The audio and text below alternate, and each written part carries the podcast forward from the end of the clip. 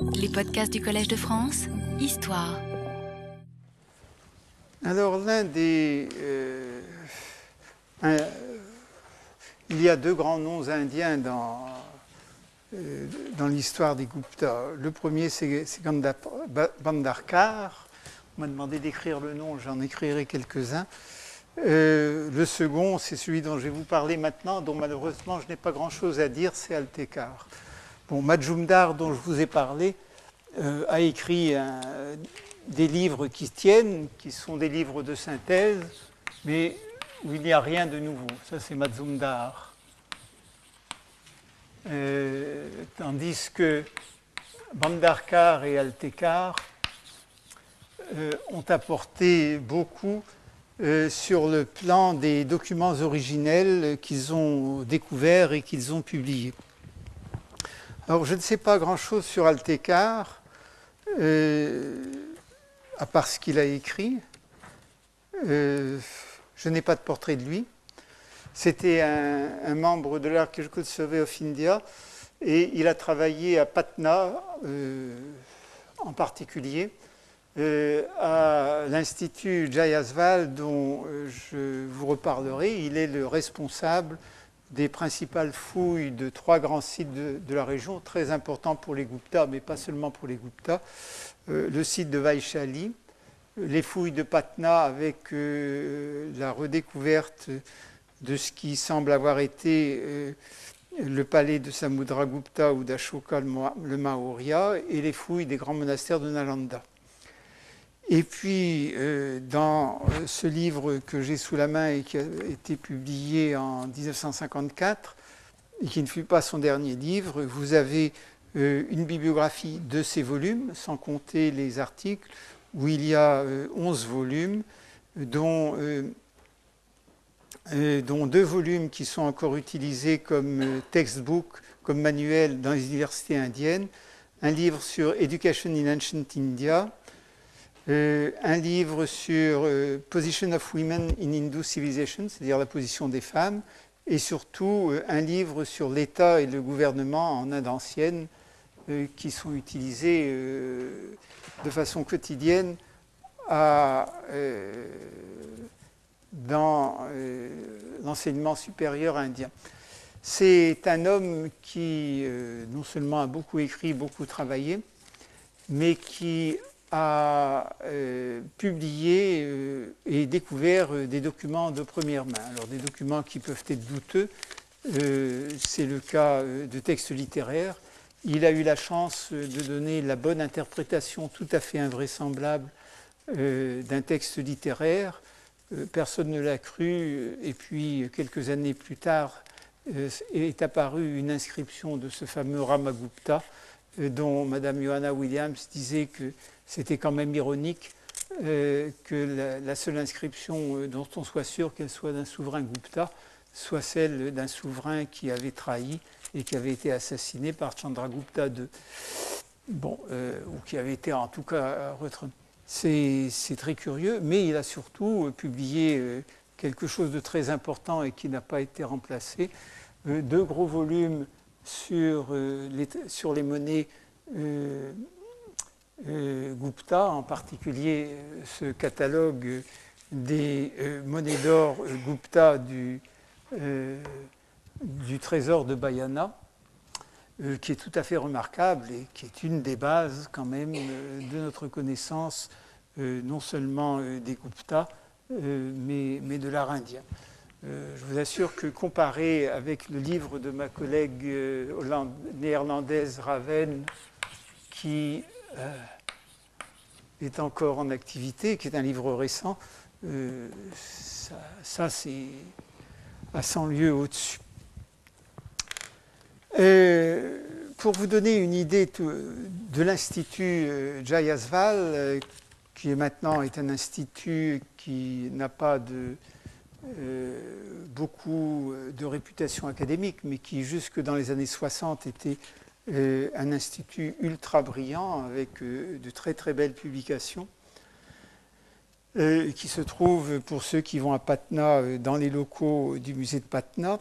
C'est l'institut par exemple où Raula Sankrityayana a déposé les manuscrits bouddhiques indiens qu'il avait découverts au, Tibet et qui ont été pendant longtemps les plus anciens manuscrits indiens connus. Et ils les ont édités également. C'est l'Institut où travaillait Roth. Euh, alors on a une biographie de Kashi Prasad Jayasval, car euh, il y a eu un volume commémoratif euh, de Jayasval à l'occasion de je ne sais combien de quel anniversaire de la fondation, où évidemment, comme dans tous les volumes commémoratifs, il n'y a rien d'intéressant, sauf la biographie euh, de M. Kashi Prasad Jayasval. Il y en a même trois. Alors comme, ils avaient trois biographies, euh, bien, ils les ont publiées tous les trois. Heureusement, il y en a une qui est plus détaillée de que l'autre. C'est quelqu'un qui était né en 1881 et qui est mort en 1937. C'est donc à peu près la même génération que Bandarkar, mais il n'a vécu que 56 ans. C'est la même génération que Majumdar, euh, mais il est mort un peu avant. Et euh, c'était, euh, son père était un marchand, et euh, il l'a fait étudier chez les missionnaires de, la London Mission School à, Mirzapur. Mirzapur est une grosse ville des environs de Benares. Et ensuite, il est allé à Oxford, c'est-à-dire que, et dès 1909, il était à Oxford où il, a eu une maîtrise et où il a eu une bourse pour étudier le chinois je ne sais pas si dans l'université de Paris en 1909, euh, il y avait beaucoup de Sénégalais et beaucoup d'Algériens. Ce qui prouve quand même que les Britanniques euh, ont eu au moins ceci de former un certain nombre de gens. Donc euh, il est devenu avocat, il est membre de Jesus College, et évidemment, c'était l'époque 1909-1910 où il y avait une grosse agitation, et en particulier au Bengale. Et il y avait ce que M. Sinha, je crois en, 1880, en 1981, euh, c'est donc au moment pour le centenaire de Jayasval, euh, appelle, euh, il dit que ces jeunes gens étaient engagés en propageant l'extrémisme en pensée et en acte. Et ce groupe avait une cellule à India House, à Londres, mais euh, évidemment, ils ont été repérés par la police. C'est l'époque, euh, on vous parle toujours de la non-violence de l'Inde, mais euh, entre 1910 et 1901, il y a eu ce qu'on appelle aujourd'hui des actes terroristes, c'est-à-dire des Indiens qui plaçaient des bombes un peu partout. et une répression britannique qui, comme toujours, a atteint les terroristes qui sont évidemment aujourd'hui appelés des freedom fighters. Euh, quand il est revenu en Inde, Jayasval euh, voulait devenir professeur à l'université de Calcutta et Ashutosh Mukherjee, le fameux Ashutosh Mukherjee, a voulu le recruter, mais il y a eu un veto euh, des services secrets britanniques et le pauvre Jayasval a essayé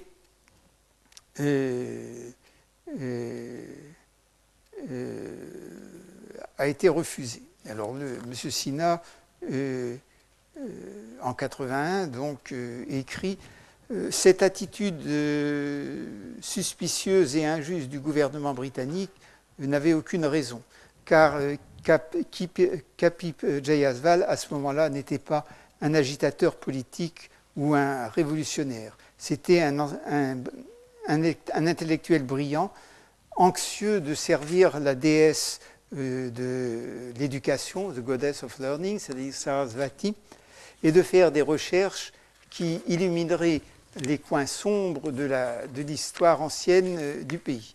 Enfin, les Britanniques euh, n'ont pas essayé, n'ont pas très cru que Jayasval avait cessé son activité nationale. Effectivement, quand on lit euh, du Jayasval, on s'aperçoit qu'il est encore très nationaliste. Et qu'est-ce qu'il fait? Il est devenu avocat euh, à la High Court de Calcutta en 1911. Et euh, en 1911, il a été barré parce que, dans son métier d'avocat encore parce que Calcutta était la capitale de l'Empire britannique et donc il est passé à Patna, où à Patna on lui a fichu la paix. Et avec un certain nombre d'amis, il a créé euh, un journal qui était important, qui est souvent cité, The Journal of the Bihar and the Research Society, et il a créé le musée de Patna et il a créé euh, le Jayasval Institute. Et il a publié toute une série d'articles importants, dont certains sont encore utilisés, sur, euh, sur l'histoire de l'Inde ancienne, qui sont des articles nationalistes, mais qui sont des articles fait par euh, quelqu'un qui connaît son domaine et qui utilise des documents que, souvent personne n'avait utilisés, qui en plus a fondé un remarquable euh, instrument de euh, remarquable instrument de recherche. Alors il y a deux personnages moins importants. L'un qui est souvent cité parce qu'il a écrit un, manuel, qui est lui un pur bengali, Kadi Banerjee, je vous l'écris comme il imprime son nom, hein, parce qu'un nom comme ça, vous pouvez le voir parfois sous le nom de Bandopadhyay, qui est un archéologue de l'Archaeological Survey of India, qui a écrit un, volume de, synthèse sur les Guptas, qui n'est pas, pas mauvais, mais qui est maintenant dépassé. Euh, c'est lui qui a fouillé à Mohenjo-Daro, c'est le fouilleur de Mohenjo-Daro. Et puis vous avez euh, Ashvini Agraval, euh, qui euh, est un, historien de Chandigarh, que, dont j'utilise euh, assez souvent le livre que je vous ai montré la semaine passée, que vous reverrez dans mes mains de temps en temps, parce que d'une part, il est petit par rapport à celui de Majumdar, c'est intéressant, et d'autre part, comme c'est le plus récent, il cite quelques documents que Majumdar ne pouvait pas connaître. c'est le, fils probablement d'un membre de l'Archaeological Survey of India, euh, Jagannatha Agrawal, qui a euh, publié quelques articles sur euh, les inscriptions indiennes et en particulier sur la grande inscription de Samudragupta à Allahabad. Voilà en gros les personnages qui s'occupent des Gupta. Vous remarquerez, bon évidemment, les historiens indiens qui écrivent des histoires comme maintenant, comme Madame Romila Tapar et autres, citent les Gupta. Euh, mais euh, depuis, euh, disons, depuis le livre de Mazumdar et le livre d'Altekar, il n'y a eu rien de très de très original. Et vous remarquerez aussi que depuis Fleet, il n'y a pas eu un historien occidental. Ça n'intéresse pas beaucoup les Occidentaux, alors que toute la bibliographie sur les siècles antérieurs, que ce soit les Maurya, sur les Indo-Grecs, sur les Chaka, sur les Couchants, euh, l'essentiel de la bibliographie est une bibliographie euh, d'occidentaux ou de russes.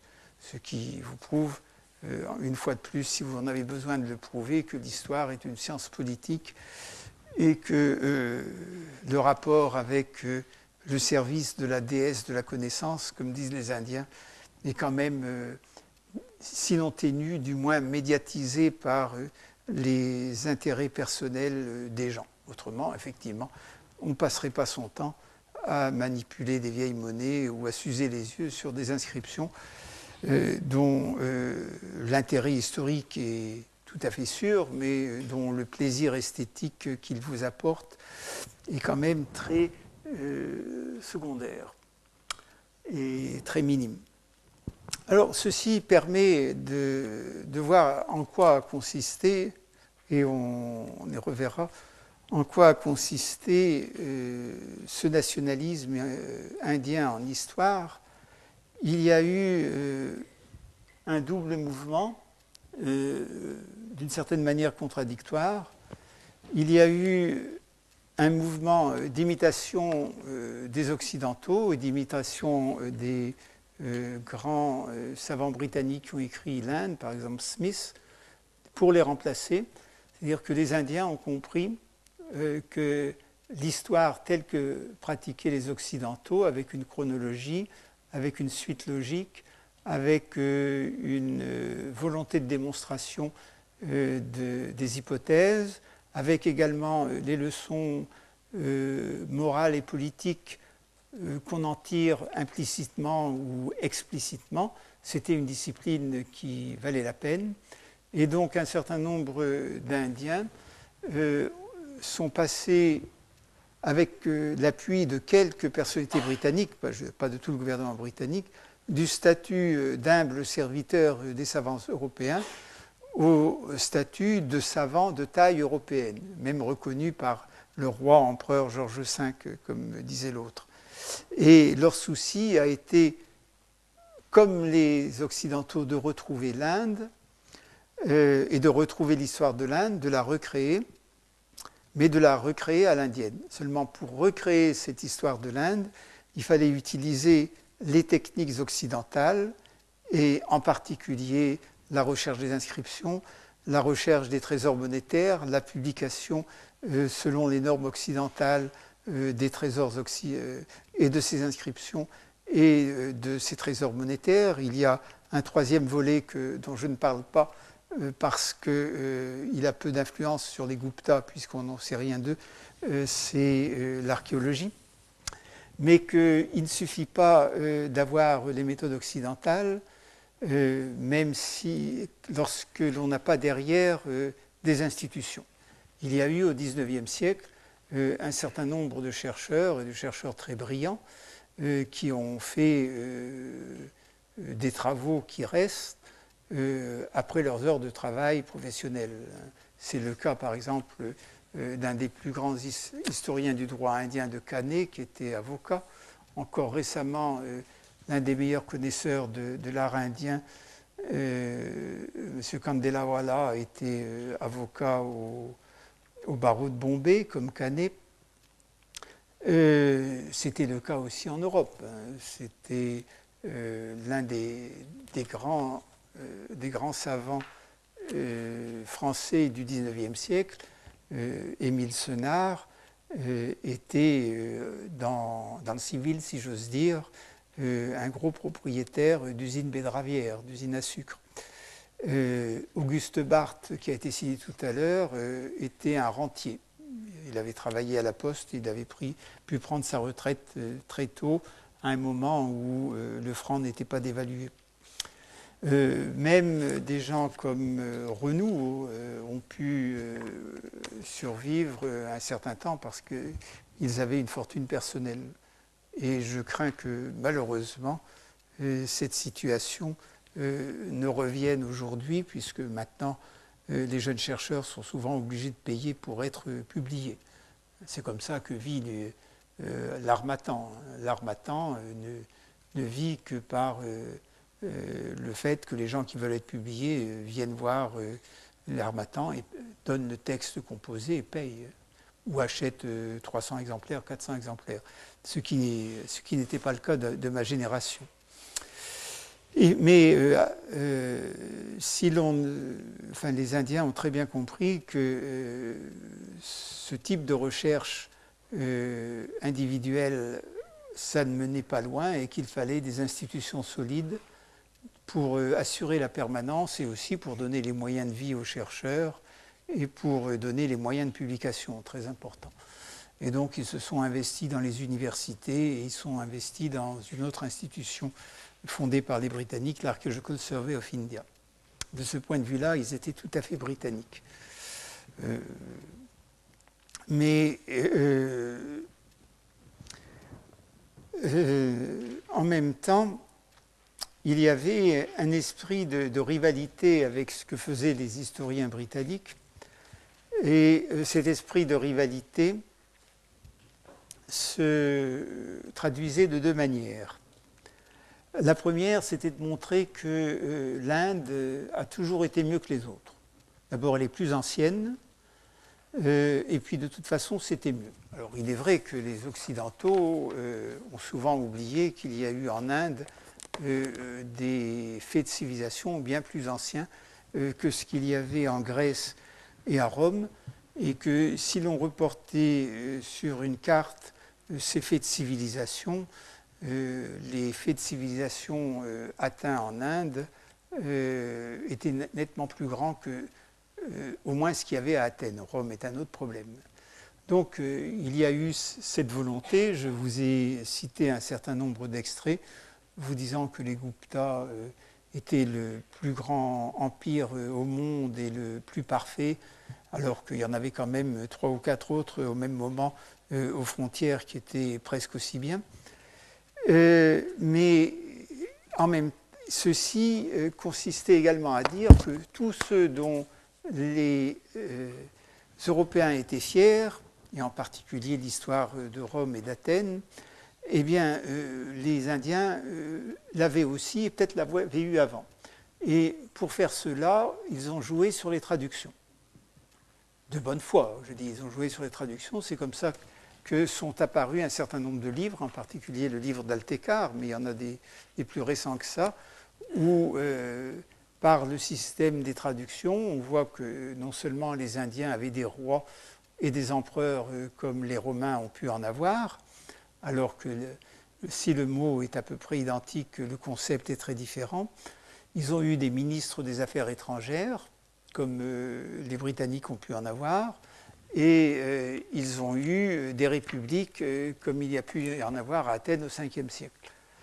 Euh, tout ceci repose sur euh, des traductions euh, qui n'ont pas grand-chose à voir avec la réalité. Il s'agit de montrer, dans le cadre d'une histoire comparative qui intéresse très peu les Occidentaux, mais qui était une histoire comparative du point de vue indien, de montrer que les Indiens n'avaient pas à rougir de leur passé par rapport aux Occidentaux, et puisqu'ils n'avaient pas à rougir de leur passé, ils n'avaient pas à rougir de leur avenir, car ce qu'ils avaient été capables de faire dans le passé, euh, ils euh, seraient capables de le faire dans l'avenir. Ils seraient capables de le faire dans l'avenir s'ils revenaient à euh, des traditions que ces historiens ont recherchées, à, l'exception de Bandarkar, ont recherché partout dans les textes, c'est-à-dire l'utilisation de l'hindouisme traditionnel, euh, la lecture des grands textes, le retour en vigueur euh, du sanskrit et euh, surtout le réétablissement d'une manière ou d'une autre de ce qu'on appelle maintenant le sanatana dharma, c'est-à-dire la religion éternelle, la religion de toute éternité, qui est de toute éternité puisque elle remonte au Veda et que le Veda est incréé puisqu'il a été vu par, des sages. Et vous verrez euh, à un moment donné comment euh, euh, le système politique Gupta a été lu à travers ces, lunettes. Il y, a, il y, a, deux choses qui est tout à fait particulier à cette Inde et dont apparemment les Indiens ne sont pas trop conscients.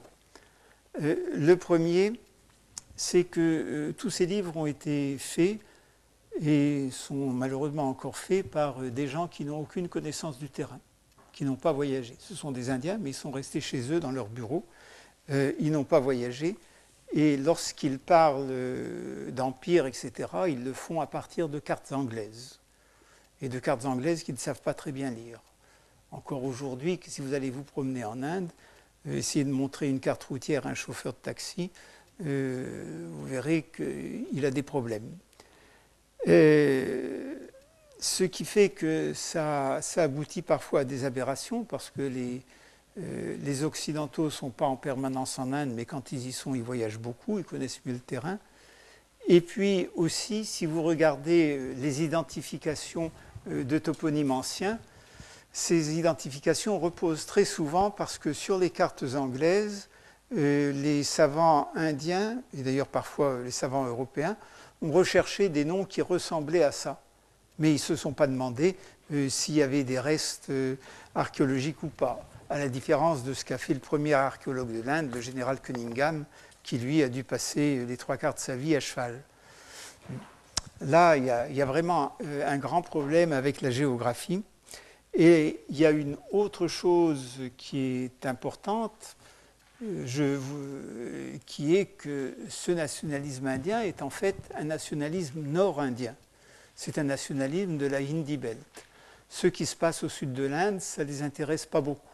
Le fait qu'il y ait eu des formations aussi importantes en pays tamoul, à part Altekar, ça ne les a pas beaucoup intéressés. Et toute la littérature sur les Gupta consiste à assimiler l'Inde du Nord à l'Inde entière. Si je travaillais sur l'histoire de l'Inde du Sud, vous verrez qu'un certain nombre d'historiens de l'Inde du Sud, eux, font le contraire. C'est-à-dire que toute l'histoire de l'Inde entière est vue à travers euh, l'histoire euh, de l'Inde du Sud.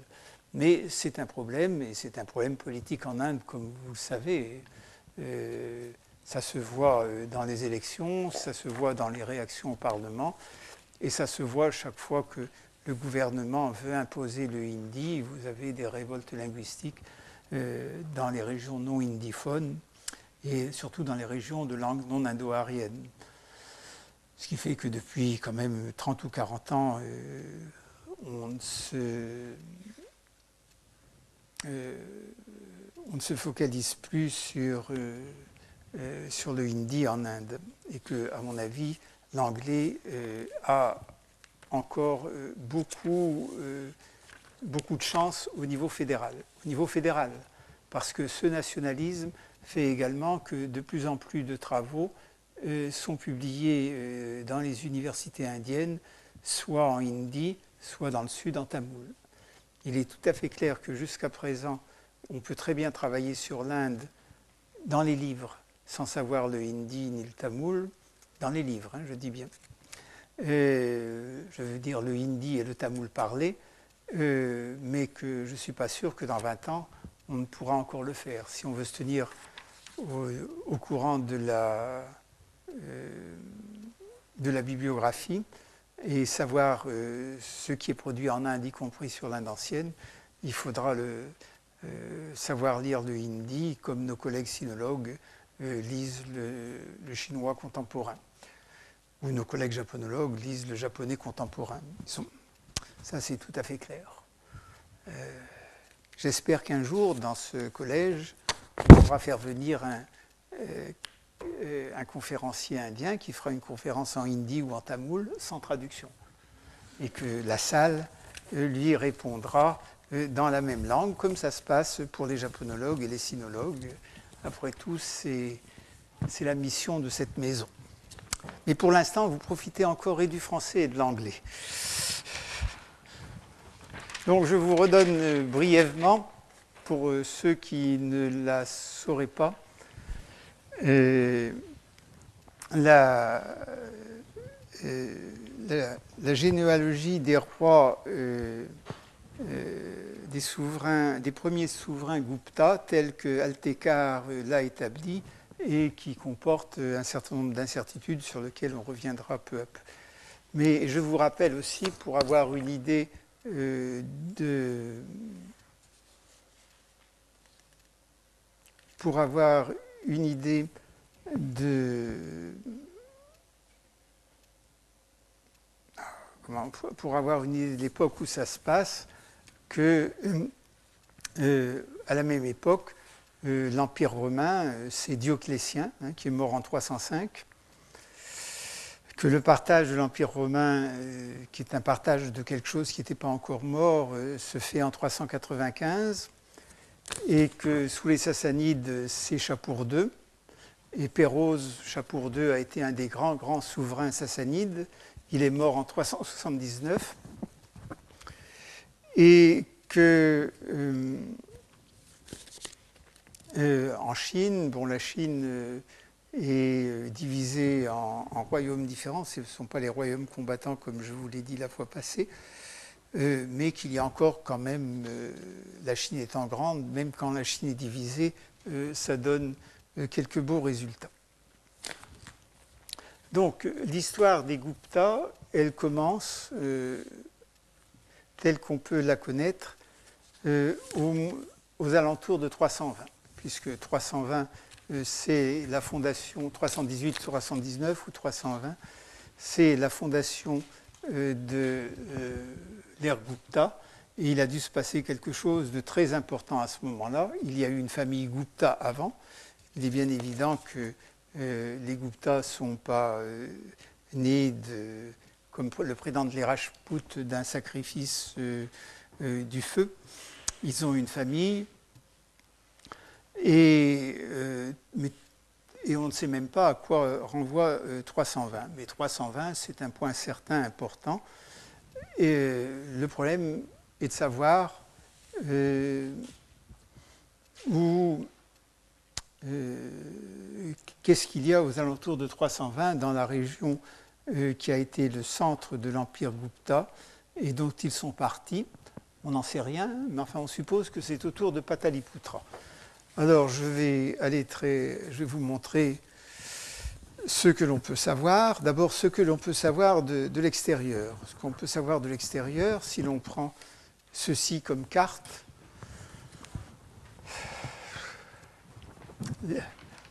au niveau où on prend ce, cours, euh, les détails géographiques n'ont pas, pas, beaucoup d'importance. je fais abstraction. Est-ce qu'il y a un peu Non, il ne m'a pas mis.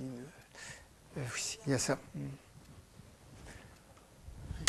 Je fais abstraction de tout ce qu'il y a au sud de la Narmada, euh, ici, puisque euh, les Gupta n'y ont fait euh, qu'une incursion rapide sous Samudragupta. Et euh, donc, si vous voulez, il suffit que vous sachiez qu'il y avait des royaumes plus ou moins indépendants, et puis ensuite s'est constitué un empire ou une confédération qu'on appelle les Vakataka, qui est liée par lien de mariage avec les Gupta, mais encore une fois, les mariages indiens sont comme les mariages européens. Euh, ce n'est pas parce que Marie-Antoinette d'Autriche était l'épouse euh, de Louis XVI que euh, la France et l'Autriche étaient alliées et ni même en paix les unes avec les autres. Dieu sait qu'on s'est battu avec les Autrichiens. Et ça a été la même chose pour les infantes d'Espagne qui sont devenues reines de France. Le centre euh, d'où sont partis euh, les, les Guptas, c'est la région de Patna. Même si ce n'est pas Patna, c'est Vaishali de l'autre côté de la rivière, à la rigueur peut-être un peu plus haut le long du Gange, si on fait confiance à un texte des Puranas qui est loin d'être clair.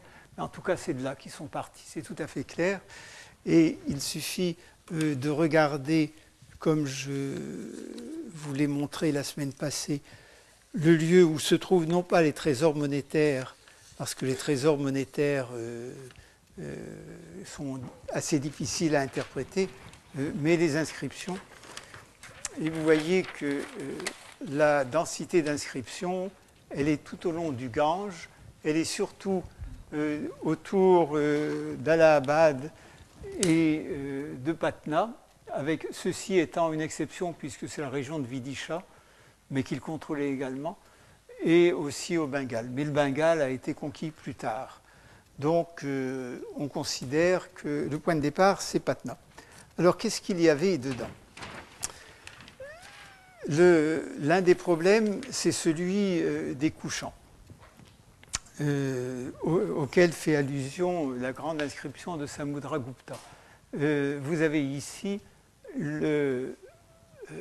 l'étendue maximale de l'empire couchant sous Kanishka, euh, dont les limites sont maintenant à peu près sûres, puisque euh, la grande inscription euh, de Rabatak indique les territoires de Kanishka I, ceux qu'il contrôlait directement ou indirectement, et à l'est, ça va jusqu'à Champa, c'est-à-dire quasiment le début du delta du Gange, et s'il contrôlait Champa, il contrôlait probablement un peu plus à l'est, et à l'ouest, on sait qu'il contrôle Ujjain.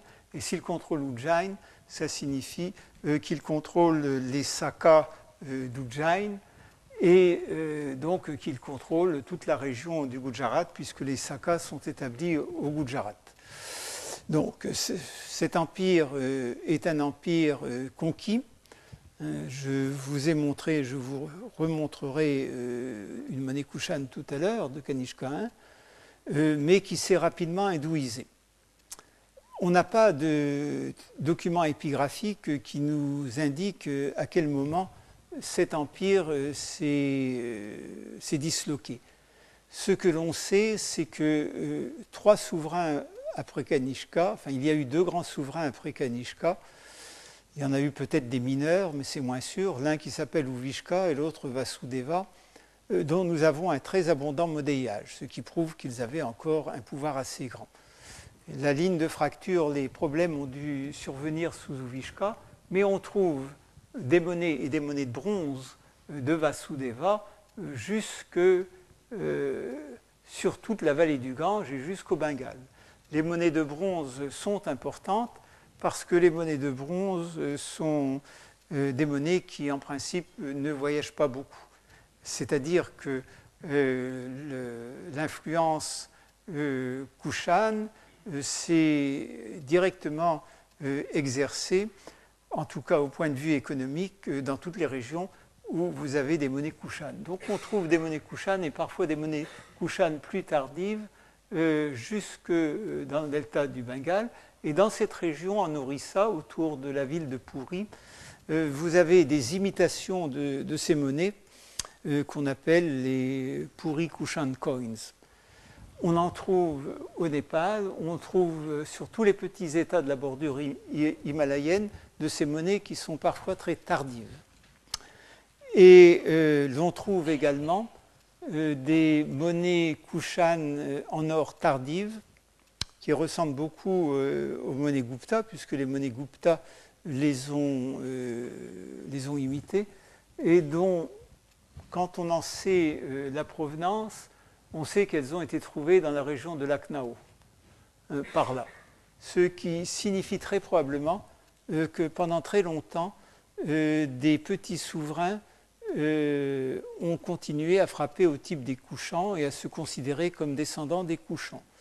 Et euh, l'un des exemples que je vous ai donné, euh, c'est l'exemple d'un souverain de Gilgit qui a une titulature exactement identique à celle des souverains Gupta, trois siècles plus tard, puisque c'est vers 650, et qui a gardé dans sa titulature le mot étranger qui a beaucoup fait phosphorer à propos justement de l'inscription de Samudragupta, le mot Shahi.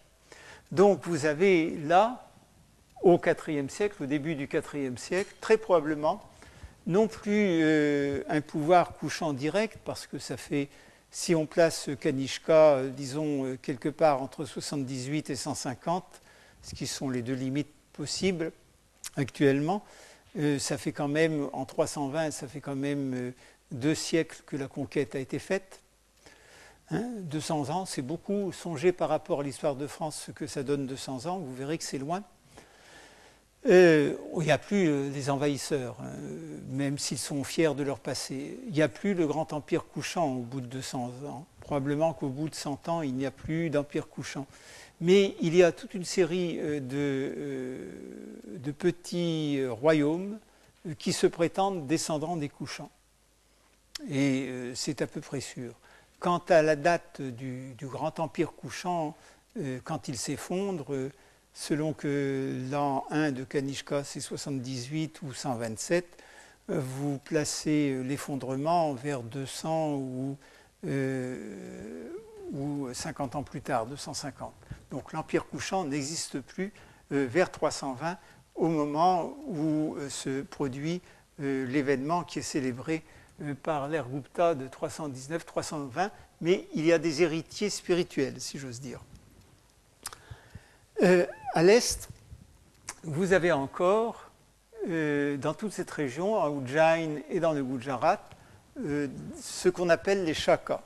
Alors les Shakas sont aussi des envahisseurs, c'est un groupe de nomades d'origine centra-asiatique comme les Couchants, qui sont arrivés un peu avant eux euh, euh, en Inde et par des voies différentes probablement, euh, dont on a des monnaies dans le nord-ouest de l'Inde et dont on sait qu'ils ont établi des, des, royaumes stables au Gujarat et au Malwa, dans la région d'Ujjain, et des royaumes qui ont duré très longtemps. On s'est souvent demandé quel a été le rapport entre les Chakas et les Couchants. Il semble maintenant que les couchants, en tout cas sous Kanishka, aient réussi à imposer euh, un certain nombre, enfin une suzeraineté aux Shaka, euh, mais que ceux-ci ont considéré avoir une autonomie considérable et à, et à s'administrer, administrer de façon quasi indépendante leur territoire jusqu'à ce que Chandragupta II réussisse à les détruire. Donc, on sait par une inscription de Chandragupta II qu'ils existaient encore aux alentours de 400.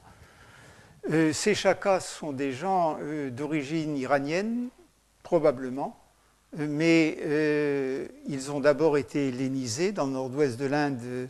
Ils ont laissé des inscriptions monétaires en grec. Ils ont, très tôt, ils sont passés aux, aux, langues indiennes. On voit ça sur leur monnaie. Et ils ont subventionné les cultes indiens. Et ils les ont subventionnés parce qu'ils en étaient dévots. Et ils ont ce site particulier qui, gêne beaucoup euh, l'historiographie indienne et euh, l'historiographie française indophile, c'est que euh, l'un des souverains Shaka les plus importants, Rudradaman, a laissé une inscription en sanskrit près de Girnar euh, ici sur la côte euh, euh, du, du, Kathiawar, et que c'est le premier, le premier texte en sanskrit épigraphique que l'on connaisse. C'est le premier texte sanskrit qui soit sûrement daté. Bon, les autres sont plus anciens, mais en manuscrit. Et c'est le premier exemple de ce qu'on appelle une prachasti, c'est-à-dire un texte de louange en l'honneur d'un roi. En plus, c'est le premier texte en kavya tout ce que l'on attribue joyeusement euh, au Gupta et qui est en fait euh, euh, antérieur de 170 ans au Gupta. Alors le livre de Sheldon Pollock dont je vous ai parlé la, semaine passée et qui s'appelle... je ne sais plus comment il s'appelle déjà, je vais vous le trouver. Je sais Sheldon Pollock, je sais comment il s'appelle, mais je cherche le titre de son livre, qui est un livre très très important qui est probablement le, livre le plus important pour l'histoire de l'Inde qui a été publié depuis un siècle. Ben, je n'ai pas laissé son, je vous amènerai ça un jour. C'est euh, un livre sur euh, euh, la conquête du monde par le sanskrit. C'est vraiment quelque chose de tout à fait remarquable. Voilà, donc nous avons ça. et vous voyez que les, ces souverains étrangers sont tous hindous. Vasudeva, qui est le couchant, porte euh, un nom euh, clairement hindou. Ils sont protecteurs de toutes les religions. Euh, était shivaïte. Ils ont protégé le bouddhisme aussi. Et euh, aussi bien Kanishka que Rudradaman le Shaka sont les initiateurs du sanskrit. La première inscription où il y a un peu de sanskrit, c'est une inscription de l'époque de Kanishka. Et ils ont protégé euh, ce sanskrit, euh, y compris dans la littérature, parce que, euh, chose que les nationalistes indiens hindous ont oublié de rappeler un peu souvent, l'un des, grands textes de la littérature indienne en sanskrit, c'est la vie du Bouddha par Ashvagosha. Et Ashvagosha, traditionnellement, vivait sous Kanishka et était protégé par lui. donc voilà ce que l'on sait de l'extérieur. Alors, ce que euh, l'on sait de l'intérieur, on le sait par euh, une inscription. Je ne crois pas que j'ai fait euh, que je l'ai fait photocopier celle-là, je ne pense pas. Qui est l'inscription que j'explique en séminaire, qui est une inscription qui se trouve sur une colonne ashokéenne actuellement à Allahabad, c'est-à-dire, euh, on appelle ça plutôt Prayag maintenant en Inde, à la jonction euh, du Gange et de la Yamuna, un des endroits euh, les plus sacrés de l'Inde hindoue. Et sur cette colonne, un serviteur de Samudragupta a gravé un éloge de Samudragupta qui date euh, de 320 et qui explique euh, quelle est la grandeur de Chandragupta. Chandragupta, d'après Altekar, règne de. Samudragupta, d'après Altekar, règne de 330 à 370. Mais il a peut-être régné de 320. 330-370 suppose que 320 renvoie au fait que son père est devenu Maharaja, Adiraja, c'est ce qu'on traduit par empereur. Alors, euh, il y a euh, deux indications à ce moment-là euh, qui concernent l'Inde du Nord. Ce sont les conquêtes de Samudragupta. Alors, il y a une partie qui concerne un raid très profond vers l'Inde du Sud, et euh, une partie euh, qui concerne l'Inde du Nord, euh, qui est appelée Aryavarta, le territoire des vrais hindous. la première des. Les, deux, les, deux, mentions sont en partie redondantes et personne n'a cherché à expliquer pourquoi un certain nombre de gens sont cités deux fois. Alors la première indique que, probablement très après son, euh, ascension, euh, le roi Samudragupta a euh, déraciné Unmulya les trois personnages qui s'appellent Achyuta, Nagasena et Ganapati Raja. ces personnages sauf peut-être Ganapati, euh, et encore le mot est, suppléé. le mot est incomplet, euh, n'ont pas laissé de traces. Mais euh, on sait par certains témoignages que ce sont des régions de. ce sont des gens de, cette région-là, hein. en gros, Mathura, Delhi. il y en a peut-être aussi de la région de Vidisha, il y en a peut-être aussi euh, du Rajasthan, selon les hypothèses. Mais il est clair que c'est effectivement euh, le premier cercle euh, des pays qui sont autour du Bihar et de l'Uttar Pradesh oriental, qui sont le noyau de la puissance de Samudragupta. Et en plus de cela, il a envoyé une expédition pour faire prisonnier un souverain dont le nom a disparu et qui est né dans la famille de Kota.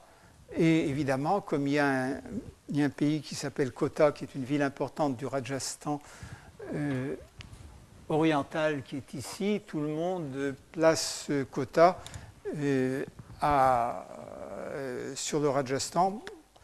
C'est possible, mais la preuve est loin d'être faite car je ne suis pas sûr que le quota actuel vienne d'un quota ancien pour des raisons philologiques que je ne vous expliquerai pas. Donc ça, ce sont euh, les pays, euh, c'est le premier siècle, euh, le premier cercle tout, autour de, de Samudragupta. Ensuite, il y a une reprise de cela, et la reprise, elle est en trois, en trois parties. D'abord, il y a le fait de supprimer par la violence euh, de très nombreux rois de l'Aryavarta. L'Aryavarta, en gros, c'est l'Inde du Nord. C'est défini par euh, Manu, euh, par le territoire qui va de, de l'océan Indien jusqu'au Punjab, jusqu'ici. En gros, c'est ça l'Aryavarta. Hein. ça correspond d'ailleurs à peu près aux limites de l'Empire couchant. Et euh, il a donc euh, extirpé par la violence, littéralement, c'est ce qu'il dit, d'innombrables rois euh, de l'Aryavarta, et il donne les noms. Vous avez Rudradeva, Matila, Nagadatta, Chandravarma, Ganapati Naga, Nagasena, et vous avez à nouveau Achyuta ou Achyutanandi, vous avez Balavarma, etc. etc. Donc euh, on peut considérer, et vous verrez que ça n'est que partiellement vrai, qu'il y avait autour de lui un certain nombre de royaumes, si l'on traduit Raja par roi. Euh, deuxième cercle, euh, il, a,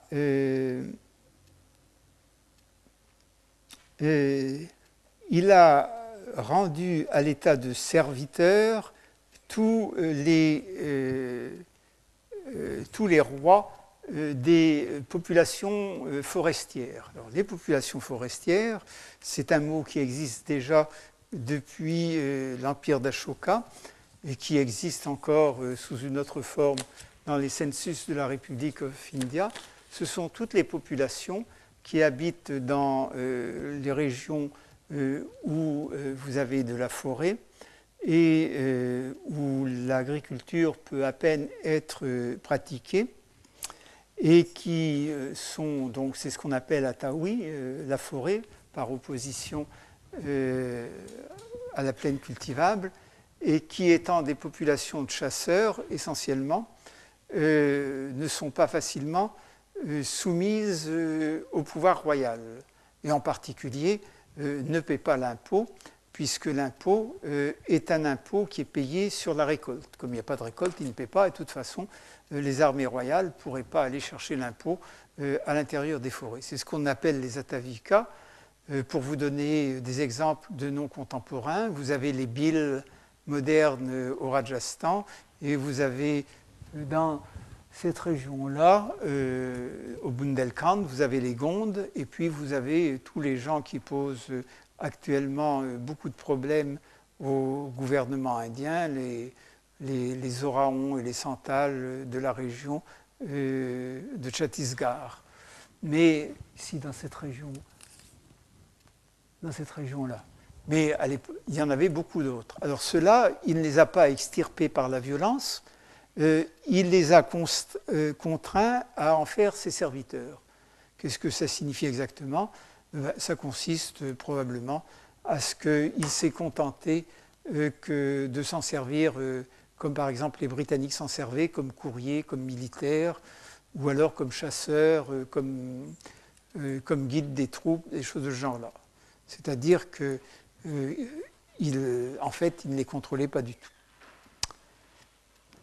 Et puis ensuite, euh, il y a un certain nombre de, euh, rois, qu'on appelle des nripati, euh, qui, à qui il a, qui lui ont rapporté, comment qui, comment dire, qui, qui, lui ont rendu hommage. Ils sont contentés de lui rendre hommage. Alors, et là, on tombe non plus sur des noms propres, hein, comme Rudradeva, Matila, Nagadatta, mais on tombe sur des noms qui sont tout à fait identifiables et qui sont les noms euh, de grandes unités géographiques euh, qui sont de véritables royaumes. Alors, ces royaumes voisins, Pratyanta, qui sont sur ces frontières, donc, euh, qu'il ne prétend pas avoir conquis, mais dont il prétend que les gens se sont soumis, si vous voulez, qui sont sous protectorat, pour employer un terme moderne, ou sous protectorat même très lointain, comme par exemple actuellement, disons, les Français et les Allemands par rapport aux Américains. ces, ces, souverains sous protectorat, c'est le Bengale, donc le Bengale à l'époque, Samatata, et en particulier le, Bengale, cette région-là, Samatata, euh, qui donc n'appartenait pas à l'empire de Samudragupta. Vous avez un autre endroit du, Bengale, Dawaka, qui ne doit pas être loin de Dhaka. Vous avez Kamarupa, qui est le nom actuel de l'Assam, qui est une province euh, donc indienne, où il y a un mouvement de rébellion justement des Atavikas. Vous avez le Népal, et puis une région qu'on identifie euh, moins bien, mais qui, comme le mouvement euh, se fait, vous avez pu remarquer, d'est en ouest, doit être à l'ouest de la vallée de Katmandou et qui doit donc euh, être quelque chose comme le Sikkim. Le Sikkim. ça, ce sont les populations qui forment des unités géographiques très séparées avec de véritables royaumes. Ça va au-delà euh, des noms propres euh, qui ont été donnés tout à l'heure. Vous avez ensuite un autre cercle qui, lui, n'est pas au nord.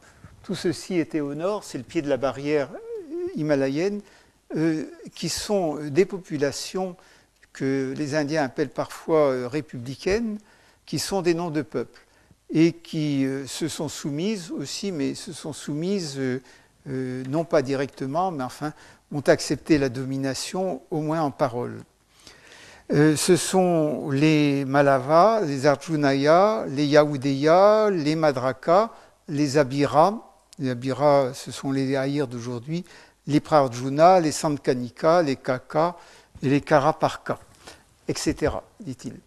Euh, ces populations, un certain nombre d'entre elles, euh, ont laissé des monnaies. Et euh, donc, l'érudition indienne, et en particulier Altekar, ont réussi à peu près à les placer sur le terrain. C'est, elles se trouvent à peu près là, presque toutes entre Mathura et la Satledge. Ce sont euh, des populations où il n'y a pas de Raja, euh, ce sont des noms de peuples. Et enfin, vous avez tout à fait euh, au nord-ouest quelque chose que, et au sud de, une catégorie de population dont qu'on connaît simplement par leur titre. Alors, euh, je reviendrai là-dessus. Il y a les, pour aller euh, rapidement, vous avez les couchants, vous avez les chakas, et puis vous avez euh, les gens de Sri Lanka, Simalaka, et puis tous les habitants de toutes les îles. Alors, les îles, ça peut être vague, ça peut être les Andamans, ça peut être les Seychelles, et comme Dvipa signifie le continent, un certain nombre d'Indiens se sont euh, empressés de dire que c'était le Cambodge et l'Indonésie. Voyez là que vous avez euh, une très grande fragmentation, mais que le texte euh, est, très clair. Vous avez d'abord un certain nombre de petits royaumes, je reviendrai sur ce que signifie, qui sont gouvernés par des dynasties Naga, des Raja Naga, qui eux sont détrônés et liquidés. Et on sait que c'est faux. C'est ce que prétend euh, Samudragupta, mais on sait que c'est faux, car euh, une génération plus tard réapparaît chez les Vakataka une princesse euh, d'un des rois Naga détrônés. Donc c'est un des problèmes, c'est que toutes les prachastis étant élogieuses sont toutes menteuses, comme des éloges en général. Vous avez un deuxième cercle qui, sont les rois des pays voisins, et qui rend hommage, et qui de temps en temps euh, euh, apporte un peu d'argent. Vous avez euh, un troisième cercle qui est le cercle que j'appellerai des tribus, qui se contentent de rendre hommage, et il y a un, quatrième cercle plus éloigné, dont manifestement il ne connaît pas le nom des, chefs, et qui, disons, rendent hommage, mais en fait ont des relations diplomatiques pacifiques avec l'Empire Gupta ça vous donne une idée de la, fragmentation politique euh, de l'Inde du Nord à cette époque. Et euh, tout ceci avec euh, quand même, comme on dirait maintenant, un marché monétaire unifié, puisque la grande monnaie qui unifie tout ça, jusqu'à l'arrivée des Gupta au moins, et probablement plus tard, c'est la monnaie Kushan. Donc vous avez une fragmentation politique mais l'espace économique ne fait qu'un. Et la semaine prochaine, eh bien, euh, on essaiera de revenir sur un certain nombre de, notions de base, et puis on, arrivera peut-être euh, à traiter des Gupta euh, avant le dernier cours, mais ce n'est pas sûr. Je vous remercie.